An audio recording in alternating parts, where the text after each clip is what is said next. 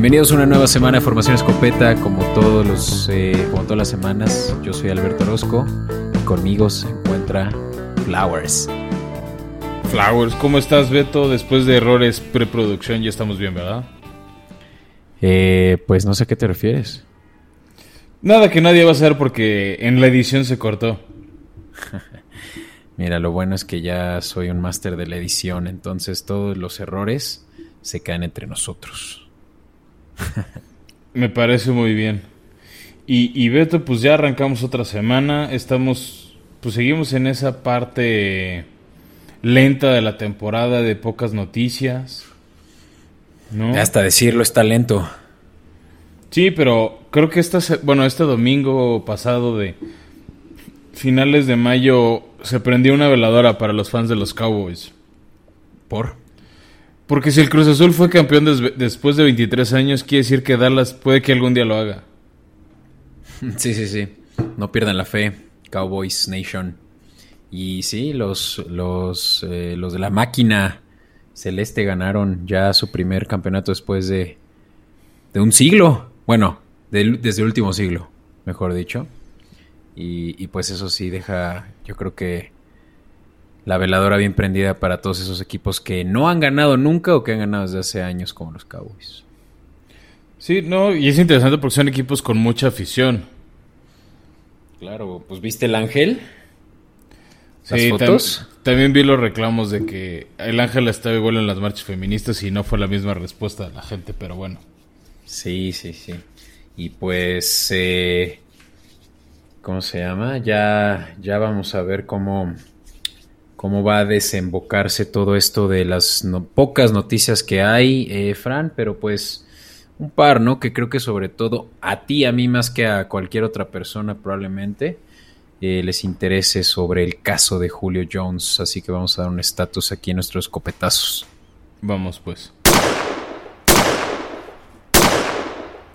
Y a ver, para quien no está al tanto, Fran, pues sí hay un, jugador élite en el trade block y ese es Julio Jones, uno de los mejores receptores de los últimos 10 años, primera selección de los Falcons en el 2012 y, y al parecer por su cap space, pues puede que no vaya a regresar a Atlanta. Sí, y él, al él ya no quiere. Eh, la semana pasada, después de que grabamos nuestro último episodio, vaya, eh, salió una conversación que tuvo con Shannon Sharp para un programa que él tiene en tele de Estados Unidos, donde dijo, ya estoy fuera, I'm out. No, o sea, él ya sabe que está fuera, el impacto de su tope salarial, y también dicen que la relación se ha ido dañando con el tiempo. Y cuando te pelas con el gerente general, por más que sea un, un superestrella, va a ganar el equipo. O sea, el, equipo prefiere, este, va a retener al office y no el talento porque al final te vas a ir con los años. O sea, a menos de que ganaras cada año el Lombardi y fueras esa diferencia, no va a ser eterno. Y para la prueba es Brady o Manning, que hicieron súper relevantes y son históricos para sus franquicias. Y aún así se fueron. No, al final creo que el, escudo, el logo dura más. Y creo que Julio Jones lo entendió y antes de meterse en pleito, este, pues creo que acordaron irse. Y el tema es que Julio Jones se quiere un equipo con posibilidades de pelear postemporada. Y obviamente los Falcons van a querer eh, un, eh, un, trade valioso de, ello, ¿no? Y, y, por eso es que yo creo que todavía no lo han aceptado, porque no hay sobre la mesa realmente algo que les interese. Que, pues, ¿qué es lo que van a O por lo menos que sientan que valgan, ¿no? O sea, no, no sé si que les interese el 100 o no. Este. Más bien, yo creo que ellos creen que Julio Jones vale, voy a decirte un número, dos picks de primera ronda. Y los equipos, pues no, sus 32 años, con sus lesiones, no vale eso, vale esto, y es lo que te puedo ofrecer. Y, y hemos visto con los años que realmente esas primeras rondas son, eh, en muchos casos, pues un bust. Quiere decir que pues tú te puedes llevar a un Jalen Raygor creyendo que en tu primera ronda vas a sacar a ese Julio Jones de la nueva generación y nada, los Philadelphia Eagles están viendo por probablemente ya tal vez ni siquiera extenderlo a, bueno, apenas va a entrar a su segundo año, ¿no? Pero estoy hablando de ese tipo de jugadores que se van muy temprano eh, en el draft, primera ronda, y pues no sacan nada bueno de ello. Y, y pues obviamente los casos excepcionales como Patrick Mahomes, como Julio Jones, y así, ¿no? Pero yo te voy a decir qué es lo que he escuchado más en el... Eh, pues ya sabes, en los chismes que hay alrededor de la fanaticada de Patriotas, quienes son uno de los principales apostadores por, por, este, eh, por este trade, y, se ofrece en teoría a Sony Michel, sabemos que es una selección de segunda ronda de hace un par de años de los Patriotas, un corredor constante, un corredor que... Que les ayuda a ganar un Super Bowl. Claro que, que sí, es, sí es un RB1, si lo saben aprovechar bien, eh, es muy grande, muy tosco.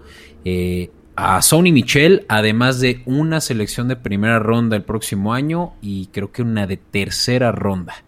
Así que eso ya realmente se vuelve algo jugoso si lo piensas. A, eh, a cambio de Julio Jones y en teoría una cuarta ronda el próximo año.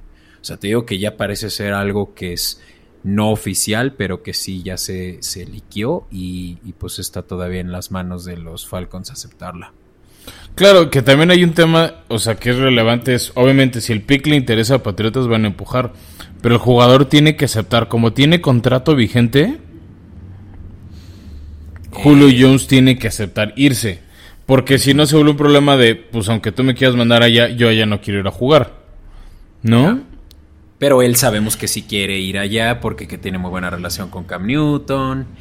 Y, bueno, es lo que hemos especulado, ¿no? O sea, yo, yo asumiría que sí que si lo está diciendo este es porque le interesa, ¿no?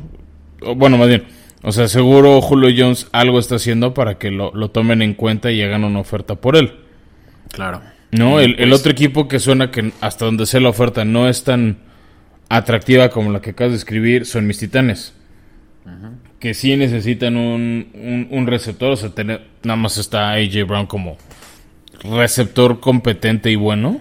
Bueno, mínimo tienes a él. Yo como primer eh, receptor tengo a Jacoby Meyers. O sea, ya empiezas a ponerle excusas a Trevor Lawrence, me parece muy bien. Aceptándolo desde junio. Bien, Beto, bien. Ese es el primer paso, la aceptación. Eh, no estás escuchando, estoy hablando de los Patriotas. También, acéptalo. Va a ser un año rudo. Nah, bueno, para los Patriotas sí. Independientemente de lo que suceda con Julio, eh, va a ser un año rudo para los Patriotas. Pero bueno. a ver.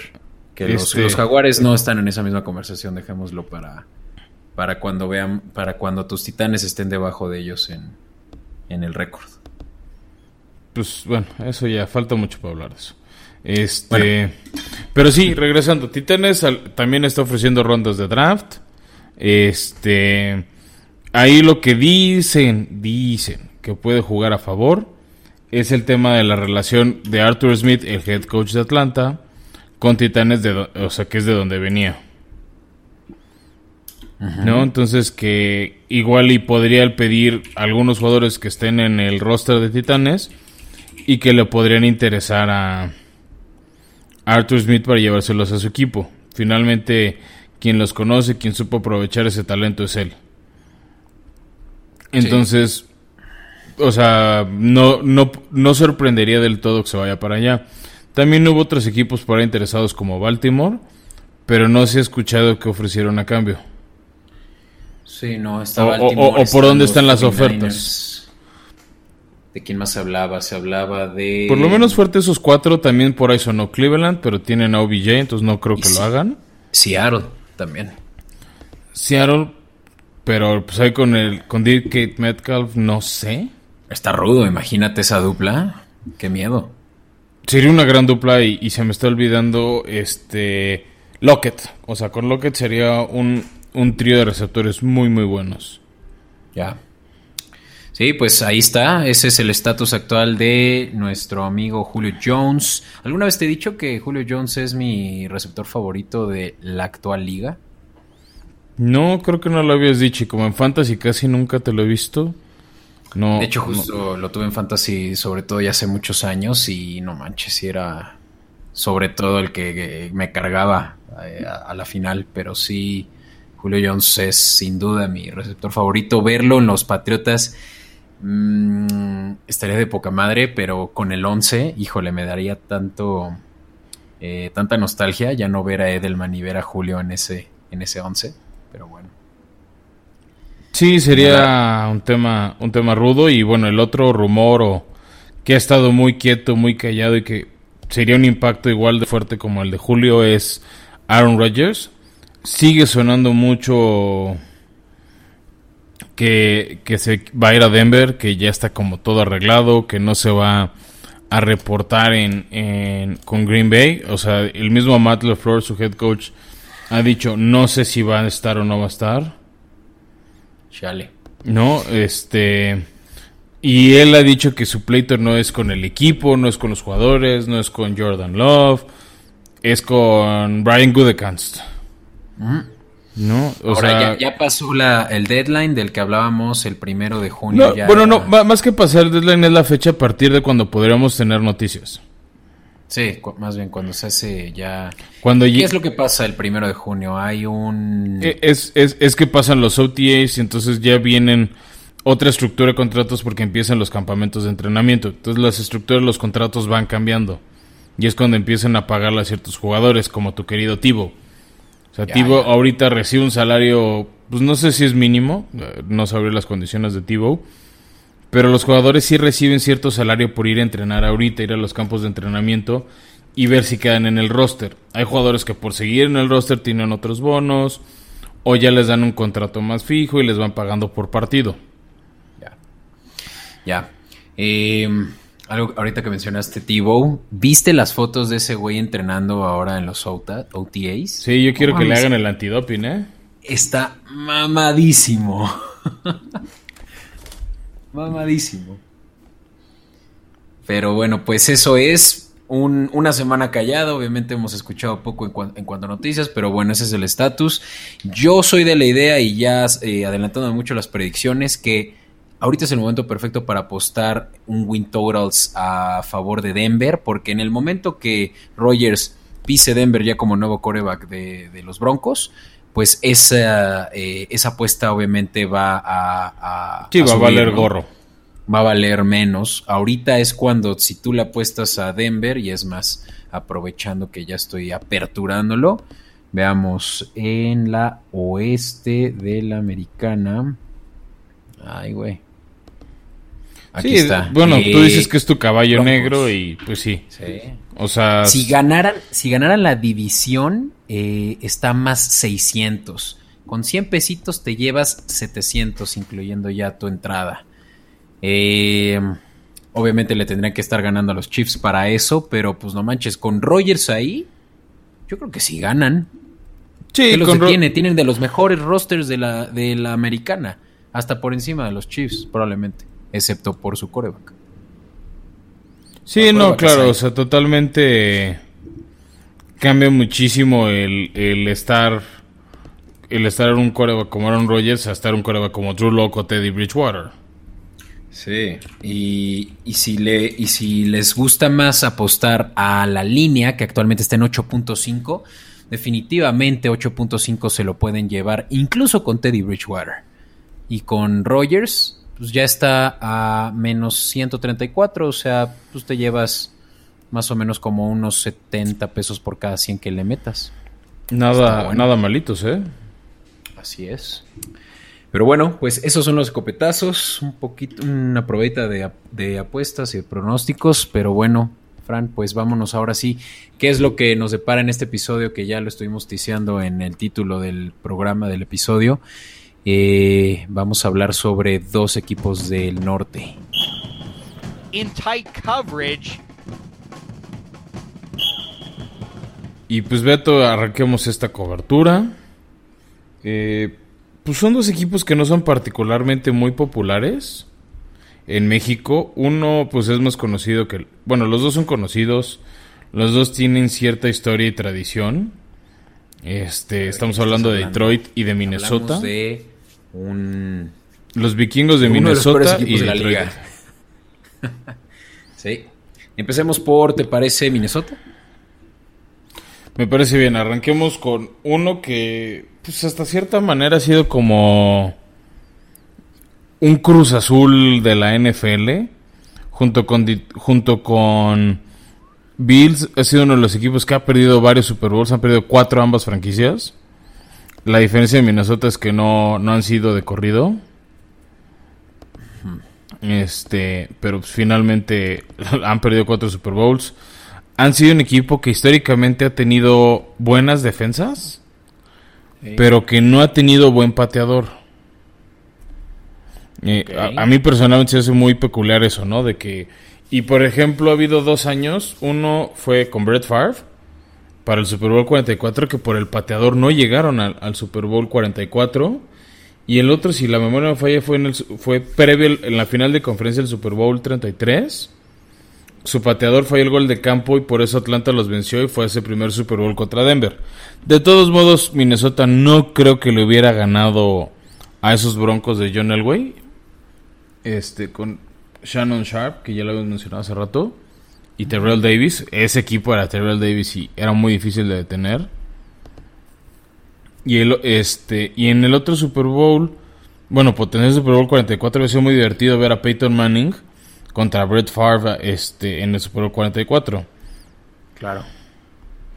Sí, no, y, pues mucha historia que hay ahí detrás de esos vikingos que pues trajeron justamente a su rival eh, Brett Favre por tantos años en, de Green Bay hacia vikingos después de un año fallido en Jets. Sí, para que no se sintiera tan directo, ¿no?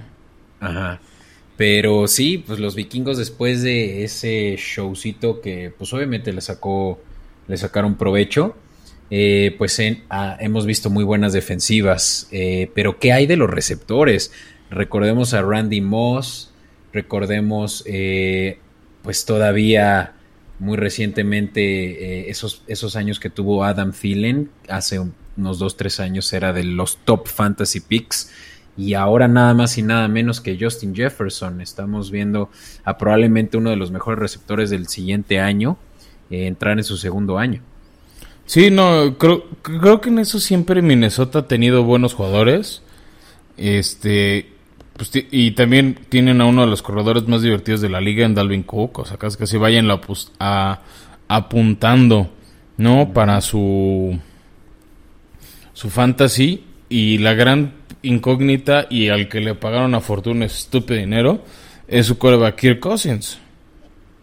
Sí, pues es que realmente parece que tienen todo bien armado porque Kirk Cousins pues es de esos corebacks que te van a dar eh, seguridad al por lo menos el año pasado cerrar con 4.200 yardas, 35 touchdowns eh, y un passer rating de 67.6. Ahí es donde eh, pues él falló un poco, varias intercepciones. Eh, de hecho, no, aguantó con la presión. Sobre todo ah, con la presión y, a, pases largos. Pero, pues, yards per attempt más o menos está en el 8.3, eso es media tabla. O sea, estás teniendo un coreback estándar con alrededor de él excelente ofensiva. Te lo decía ya, Adam Thielen, Justin Jefferson, mencionaste a David Cook y tienen una buena línea. Estuvieron mal el año pasado, tuvieron unas buenas, unas lesiones muy importantes, pero se están recuperando y sobre todo ahora en draft eh, sí trajeron a esa eh, protección que requiere su, su coreback eh, estándar.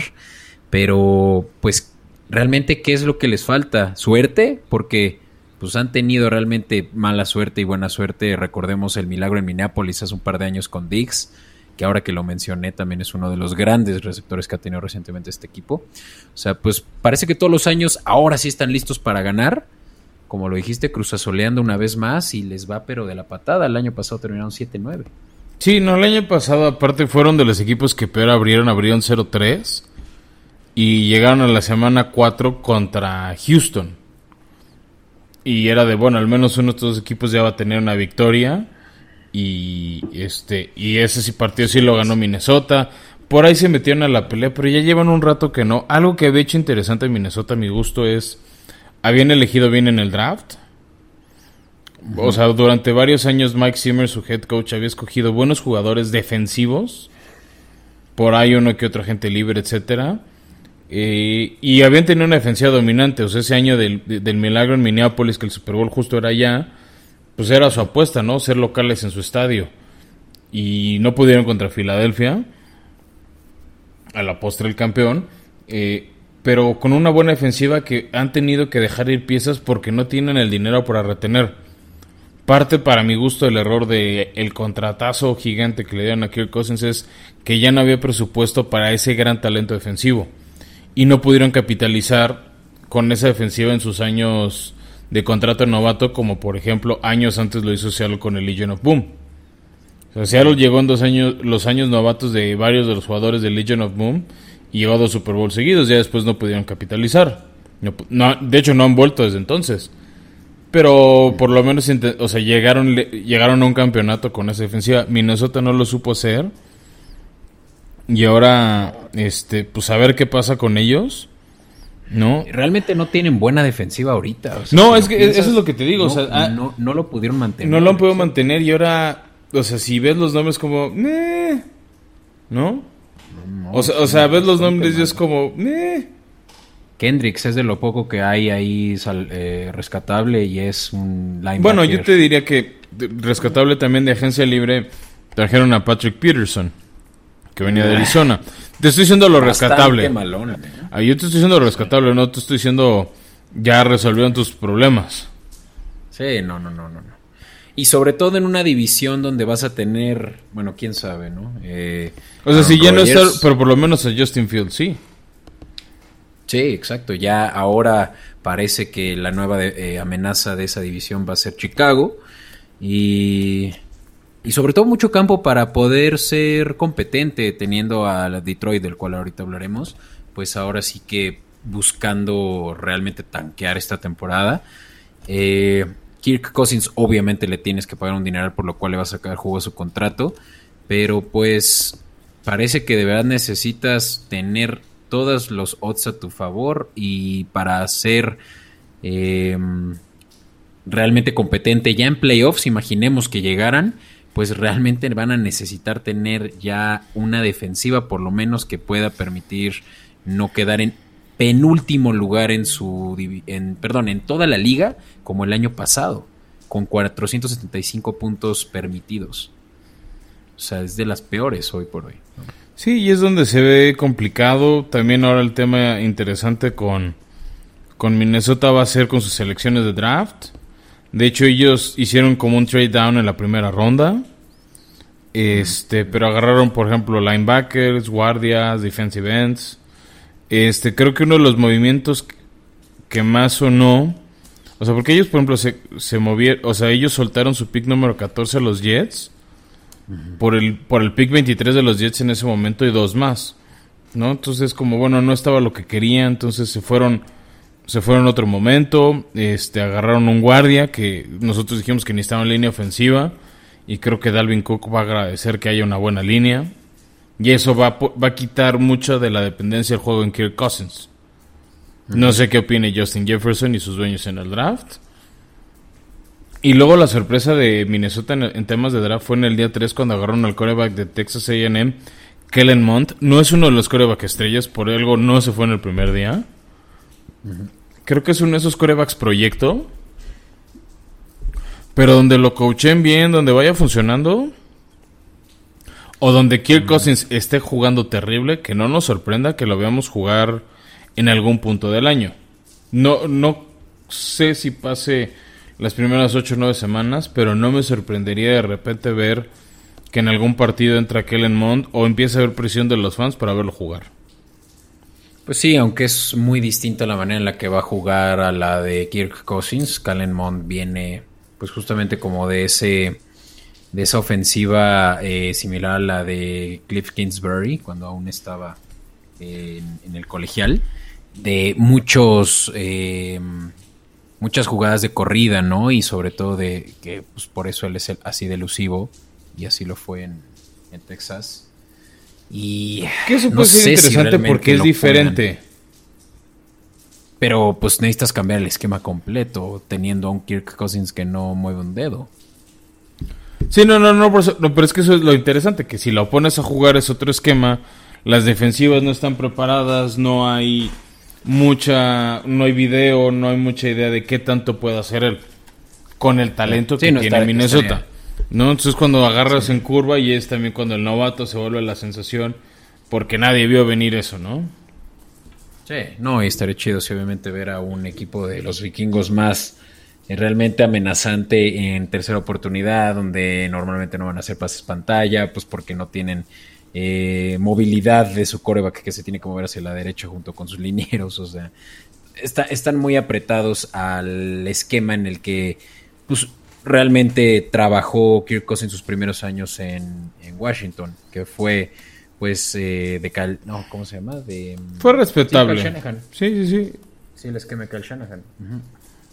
Pero bueno, pues vikingos, ahí está su probabilidad. Eh, bueno, ya ah, si quieres. Sí, pero nada más voy a decir rápido sus rivales y ya en la sección de apuestas decimos bien este pues cuántos ganas, cuánto pierde, ¿no? Para el tema de los futuros que ya hemos hecho en otras coberturas. Pero esta la división norte eh, va a enfrentar a la división norte de la americana. O sea, hace Baltimore, Pittsburgh, Cincinnati y Cleveland. Van contra el oeste de la nacional. ¿no? Hace rato mencionabas a Seattle, a los Rams, Arizona y San Francisco. También, bueno, va a enfrentar a sus rivales de división, Green Bay, Chicago, Detroit. Y este por ahí tiene partidos contra los Vaqueros de Dallas, contra las Panteras de Carolina. Y me está faltando su juego 17, que es contra los Chargers. Ah, entonces, el, eh, en, que fue el, el juego adicional. Sí, entonces, pues en papel son varios rivales difíciles. Ya ahorita diremos sus futuros. Pero pinta un año muy complicado para la gente de Minnesota. Sí, pinta complicado. Se empieza en la semana 1 contra Cincinnati. En Cincinnati. Y pues ya con el regreso de Joe Burrow. Y ahora su nueva arma y viejo amigo Jamar Chase, pues quién sabe si vayan a empezar perdiendo. Pues sí, pero también es un equipo de Cincinnati que, ya lo hemos dicho, no tiene en línea. Yo creo que ese va a ser un juego favorable para Bengals, sobre todo porque pues Vikingos está... Mm, mm, yo creo que en una de esas también buscando eh, muy temprano en la temporada eh, tanquear, sabiendo que los Lions van a probablemente hacer lo mismo y y que este no es su año, pero pues a ver. Y bueno, pues sí, eh, Telate, mencionamos de volada cuál es su eh, agenda de juegos. Yo digo que en la sección de futuros, ¿no? Beto, mejor. Órale. Entonces vámonos con el segundo equipo a, con, un equipo que sí va a tanquear. de esos eh, leones que están definitivamente en proceso de reconstrucción pero al menos a diferencia de muchos equipos, Detroit no lo ha escondido. Por lo menos le respeto la honestidad del equipo de Detroit, que cambiaron de entrenador, dejaron ir a, a Matt Patricia, ex coordinador defensivo de los Pats, que creo que ya volvió para allá, no entendí en qué rol, pero este no estuvo mucho tiempo sin chamba este el señor Patricia.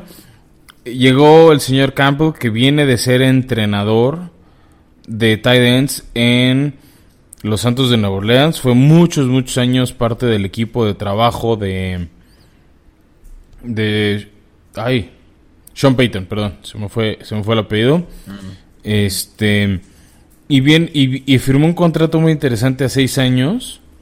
Buscando eh, esa continuidad o esa garantía de. o esa estabilidad de de un proyecto a largo plazo, ¿no? Que, nos, que ya no los vemos tan común en la NFL. O sea, al mismo Matt Patricia no le fue bien así.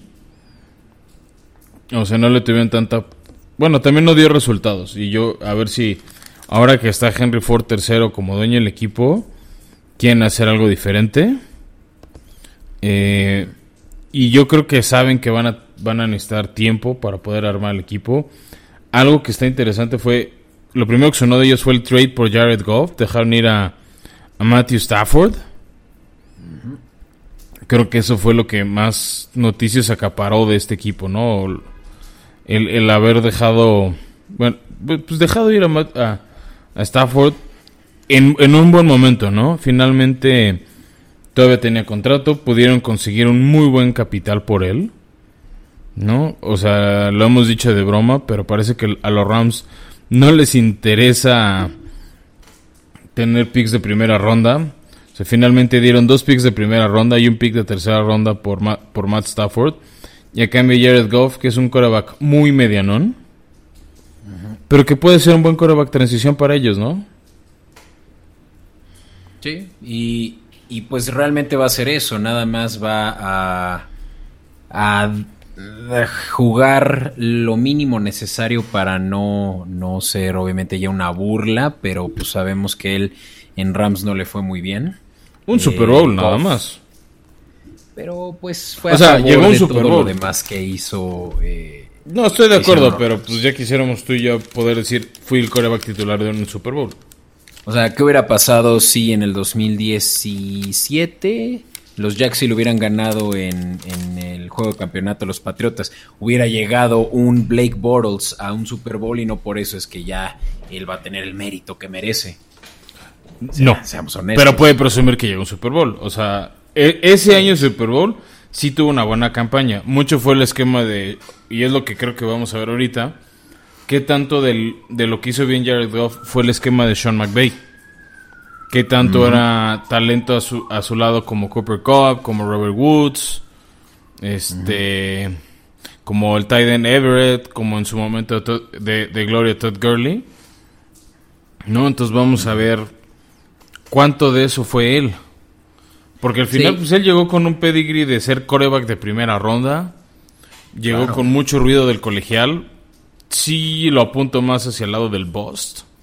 Que, que de, yo no creo. Yo creo que fue Detroit lo que no le permitió realmente ser un coreback eh, competente. Pero acaba de llegar a Detroit. Eh, ah, ¿estás hablando de Goff? Ah, sí. Pensé que hablabas de, Stafford. no, de Goff. No, sí, sí, coincido, coincido. Sí, sí, sí. Sí, no, porque, porque obviamente estaba todo eh, a favor de, de, los Rams, por más de que entregaran sus primeras rondas pues de que realmente sí se, están llevando un mejor coreback, evidentemente, ¿no? Y Goff nada más, pues está para, para, pues para hacer las, los que veres, pero sí. Eso. Sí, y, donde tenga, o sea, donde tengan no un año tan malo, o sea, me refiero a no acabar con el pick de primera ronda, pues ese es, o sea, van a tener probablemente un pick bajo, o sea, creo que es de los equipos que mejor pagan por ganar el Super Bowl porque nadie le tenemos fe a ellos que ahorita que lo mencionaste, si le apostaran ahorita los Lions para ganar el Super Bowl, se llevarían con 100 pesos 15 mil.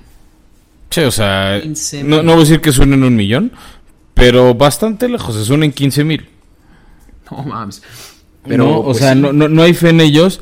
Y yo lo que creo es que si no llegan a tener ese primer pick y andan un poquito arriba, te voy a decir un 4 o 5, puede ser interesante que junte, agarren ese pick más el de los Rams para intentar subir todavía más y agarrar a su coreback del futuro en, el draft del 2022.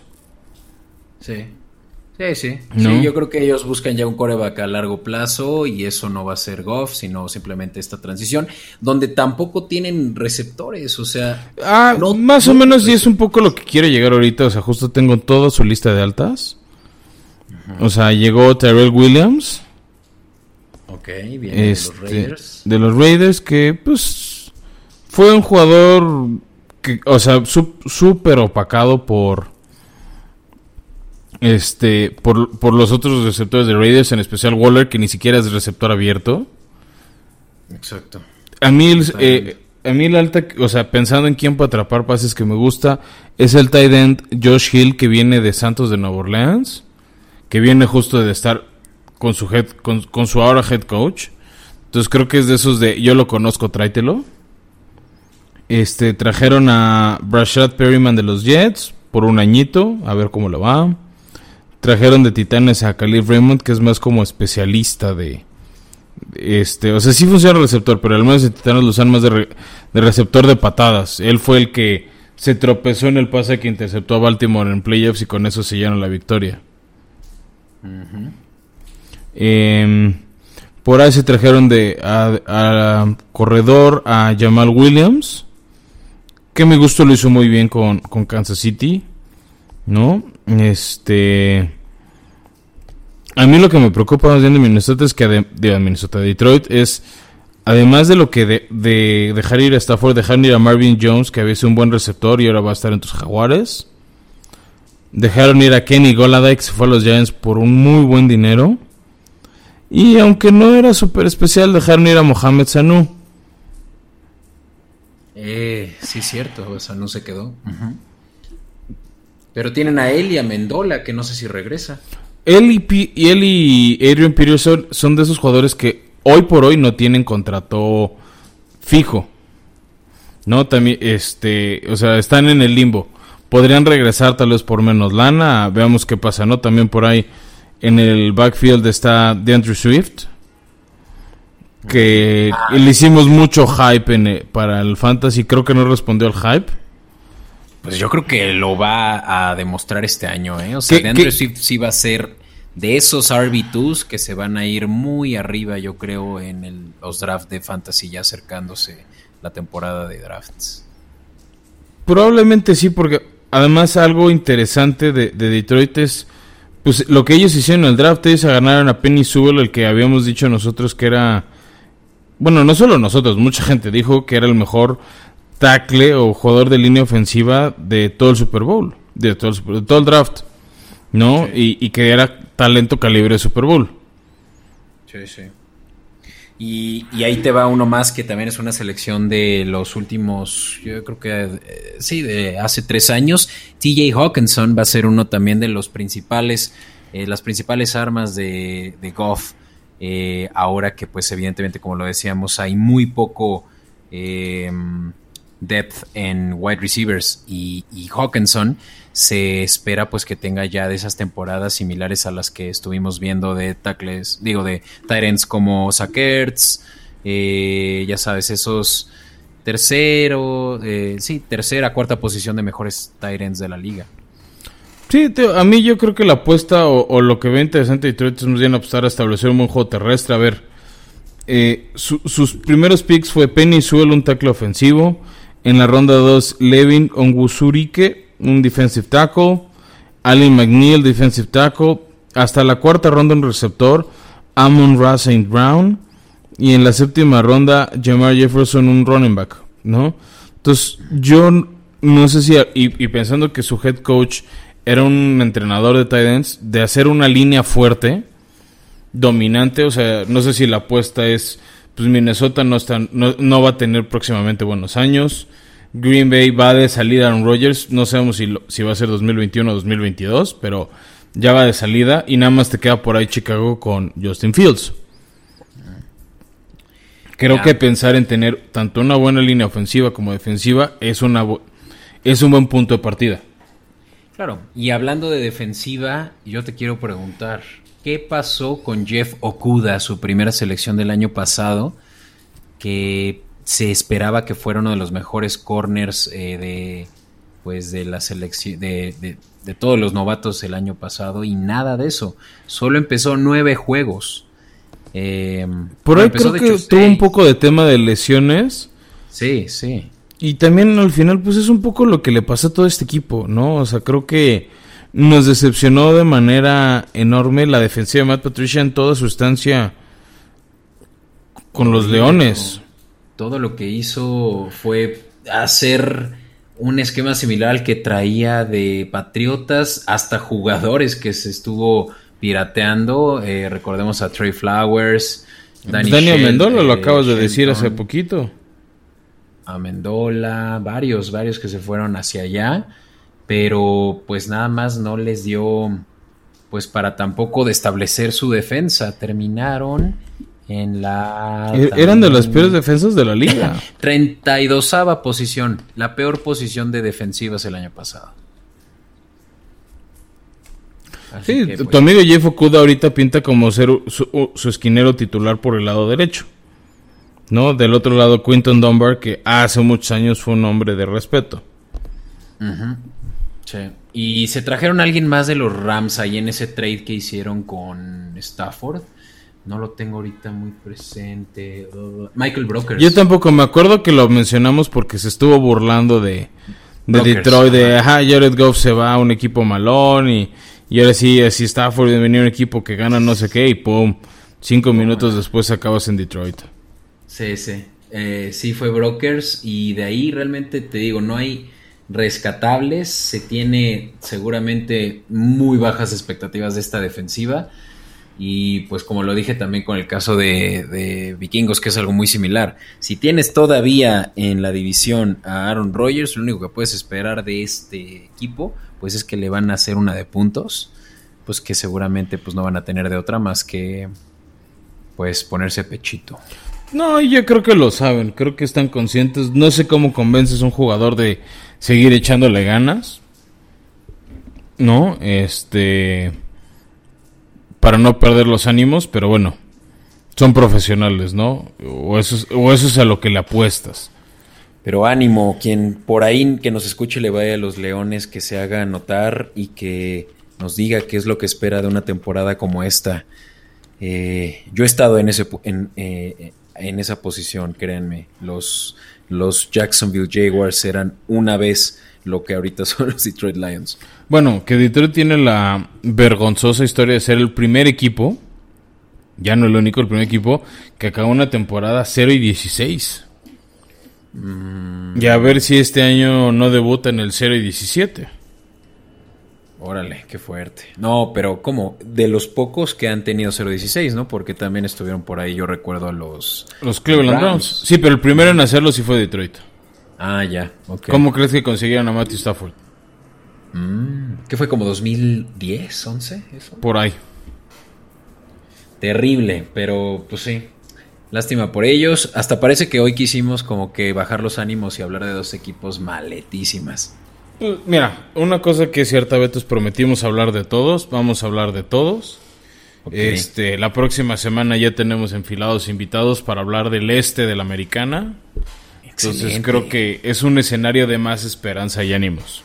Sí, seguro. Porque si de por sí la nacional es aburrida, esta Que eso sería una tragedia si se va Rogers, ¿eh? O sea, Detroit va a festejar que se va Rogers, pero, ¿qué coreback respetable queda en la nacional? O sea, va a estar Tom Brady. Ah, en la nacional, ya. Sí, o sea, en la nacional va a estar Tom Brady, Matthew Stafford y párale de contar, o sea. Sí, y vamos a ver cómo. O sea, y talento hacia futuro. Eh, está Russell Wilson, oye, también dale Bueno, Russell Wilson tiene razón. Están ellos tres y de ahí en fuera nada más. Sí, está Kyler, eh, Murray también. Pero está en su tercer año. Sí, sí, sí. O sea, igual Trey Lance va a estar debutando. Dak Prescott viene lesión. Tu, amigo Danny Dimes, Jalen Hurst. Fitzmagic. Ok, hay cuatro. vale, pues ahí estuvo la em, cobertura, Fran. De todas maneras, vamos a pasar a nuestra última sección y en las predicciones hablar de estos win totals para estos equipos. ¿Va? Va.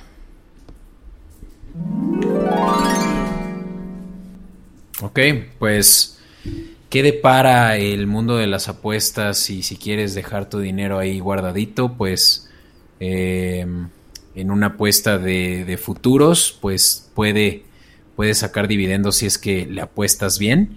A esta división, Fran, yo te puedo decir lo siguiente. Y ven nada más que infladotes están los vikingos de Minnesota. Si les apuestas a la línea, lo vas a encontrar eh, para nueve victorias que pagan más 120 al under y menos 148, perdón, más 120 al over y menos 148 al under. Quiere decir que más o menos te pagas 50 pesos por cada 100 que le metes si ganan menos de 9 juegos. Que creo que esa es la apuesta interesante. Que yo creo que va por ahí, mira, Beto, repasando el calendario. Te voy a ir contando lo que creo que son victorias, derrotas. Tú, tú lleva tú tu cuenta, ¿no? Ok. Eh, abren la semana yo creo que contra Cincinnati con victoria. Tú dijiste derrota. Segunda semana van a Arizona. Yo creo que pierden. Sí. Tercera semana reciben a Seattle. Yo creo que pierden. Sí. Cuarta semana reciben a Cleveland. También creo que pierden. Sí. Quinta semana reciben a Detroit. Y yo creo que ganan. Ok. Luego en la semana 6 van a visitar a las Panteras de Carolina de Matt Rule y Sam Darnold. Yo creo que esa puede ser victoria número 3. De los vikingos, mm, no lo sé. No subestimes a Joe Brady. Pero Joe Brady es solo el coordinador ofensivo. ¿Qué hay de esa defensiva de Carolina que no inspira nada. Pues justamente estábamos hablando en la cobertura de hace un par de semanas de Carolina, que ya la defensiva ya hace lo suyo. Eh, empieza a hacer lo suyo, pero no sé. Contra Justin Jefferson y Dalvin Cook. Uh, Va a estar bueno, es un buen juego. Pero sí, mira, pinta bien. yo aprendí mi lección de no subestimar a las, a las panteras y ahí me quedo en una victoria de las panteras. Está bien. Luego van a descansar. Regresan para el partido la noche de Halloween contra los vaqueros de Dallas. Que yo pinto que será otra derrota. Ok, yo digo que tal vez ese sí lo ganan. La verdad es que no espero mucho de los Cowboys este año, pero a ver. No, está bien, está bien. El año pasado pasó lo mismo y Dallas le ganó a Minnesota, entonces. Veamos. Luego pronostica una derrota en Baltimore. Fácil, sí. Una derrota contra los LA Chargers. Más porque es allá. Si fuera en Minnesota, tal vez. Pero creo que Justin Herbert de local sí, sí saca ese partido. Ok, tal vez ahí sí yo no estoy tan a favor. Eh, hay la posibilidad de que Jeff, eh, Herbert tenga una regresión ya de cómo jugó el año pasado, por más de que ya le pusieron una mejor línea. Y eso pues depende principalmente de que ya tienen a un nuevo coordinador, a un nuevo coach. Eh, Pues quién sabe si se van a poder tal vez eh, poner a la altura de Mike Zimmer, que sí es realmente uno de los mejores coaches en, en cuestión de pues veterán, eh, de lo veterano que es, ¿no? O sea, sí, sí Bueno. puede aprovechar la novatada, pero ok. Ah. Luego derrota, en- derrota contra Green Bay de locales. Derrota en San Francisco. ok. Luego victoria en Detroit. Doble victoria. Mm. O sea, Detroit ya para estas alturas ya va a estar súper tanqueando. Ok. Sí, por eso. Ya estamos en diciembre. Luego reciben a Pittsburgh, pero no creo que le ganen a Pittsburgh. O sea, no creo que va a ser un buen año de Pittsburgh, pero tampoco Sí, no, yo tampoco creo eso. creo que va a tener un mal año los acereros. Luego reciben a Detroit. No, perdón, juegan en Chicago. Que no creo que le ganen. Tampoco lo creo. En Navidad juegan contra los Rams. Tampoco creo que ganen. Y cierran el año visitando a Green Bay y recibiendo a Chicago. Green Bay y Chicago. O sea, ya para estas alturas van a estar, pero prendidísimos para tanquear. O sea, y eso que hay dos que tú no confías en mí, yo les conté cuatro victorias. Toma, a los vikingos. Co- Consta que estamos hablando de los vikingos, no de los Lions. ¿Estás de acuerdo que entonces va a estar la pelea por quién tiene la primera selección de. la selección más eh, alta en el draft? Entre si los vikingos o los Lions. Y por ahí Houston, ¿no? Pero sí, sí, sí, so- yo creo que son de esos equipos candidatos. El tema es que también luego Minnesota sí esos equipos que no confías en ellos y son cuando ganan. Pero no, no, no creo que nos sorprendan tanto. No es su año, sobre todo porque juegan contra la oeste de la Nacional. Yo creo que ahí es donde les da. Ah, no, espera. ¿Sí es la oeste de la Nacional? Sí, sí, sí, los Rams, San Francisco, Arizona, Seattle. Cierto, sí, está en Seattle. No, está. Está muy están complicado. perdidos, están perdidos.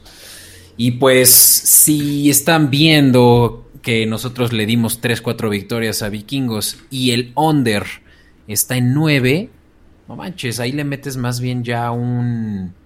eh, una modificación a la apuesta, lo bajas más a un 5, unas 5 victorias y probablemente ya puedes sumar en vez de un menos 40 en momio, pues tal vez ya un más 140, ¿no? Y, y- y ahí encuentras ya realmente un valor a una apuesta interesante. Sí, yo sí haría ese teaser si fuera si fuera de esos que no confían en los en los vikingos. Pues acabas de serlo, Beto. O sea, no, no, no, no les vemos ni siquiera cinco victorias. Sí, no, no, no hay no hay posibilidades yo creo que para vikingos este año y la línea tan alta de 9 creo que sí es un pues una buena oportunidad para apostar en contra de ellos, lamentablemente. No me gusta tampoco ser tan pesimista para un equipo que ni siquiera pues, ha empezado a calentar, pero pues así se ve. No, yo creo que un poco el 9 es porque confían en, en el talento de los coaches y en ciertos talentos ofensivos, ¿no? O sea, no, no- nosotros no nos hemos cansado de hablar bien de jugadores como Justin Jefferson, como Dalvin Cook, entonces creo que hay un poquito de fe en, en ellos.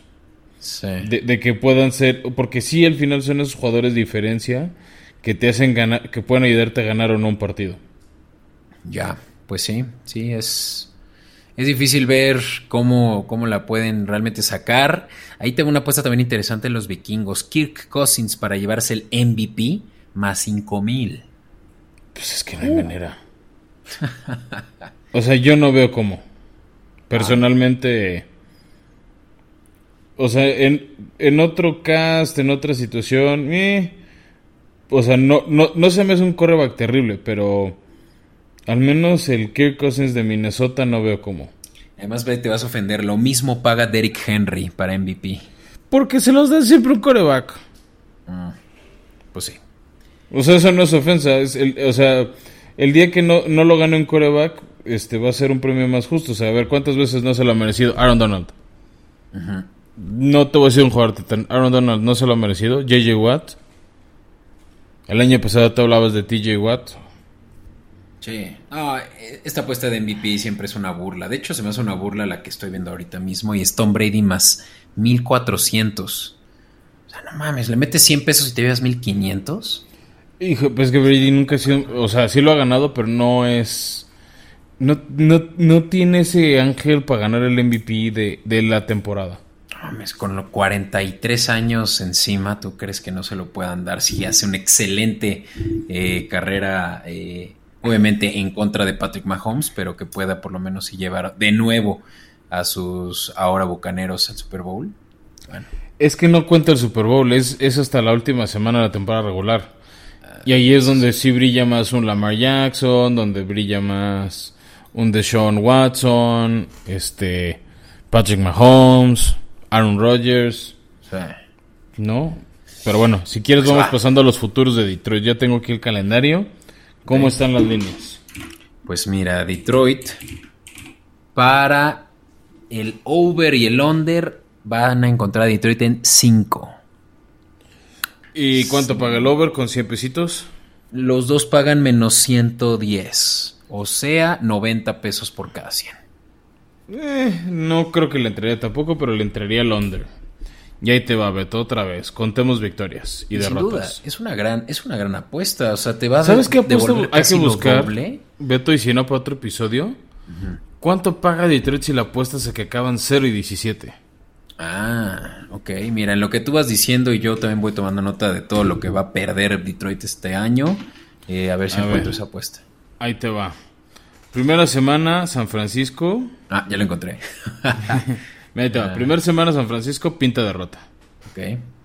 Semana 2, Green Bay. En Green Bay, pinta derrota. Sí. Semana 3, contra Baltimore, pinta derrota. Semana 4, en Chicago, pinta derrota. Sí. Semana 5, en Minnesota, ya dijimos que era derrota. Semana 6, contra Cincinnati, en Detroit, yo creo que es derrota. O sea, si le gana Cincinnati a Detroit, a Minnesota, también te gana Detroit. Pues sí, ¿no? Luego, semana 7, reciben a los Rams de Matthew Stafford. Uh, eso va a estar bueno. Ah, no, perdón, visitan a los Rams de Matthew Stafford. Yo creo que es derrota. Ah, mira, creo que ya les encontré una posible victoria. Ajá. Semana 8, perdón. Reciben a Filadelfia. Esa chance, en una de esas. O sea, si es el fiascazo que se proyecta a Filadelfia, podría ser. Pero ya es la semana 8, o sea, ya están a la mitad de la temporada, ya se está pintando el resto de la temporada para todos los equipos. A ver, Jaguares con una victoria se quedó con el primer pick. Sí. O sea, esa es la una victoria de Detroit. y eso, y, y aún así no la firmo, ¿eh?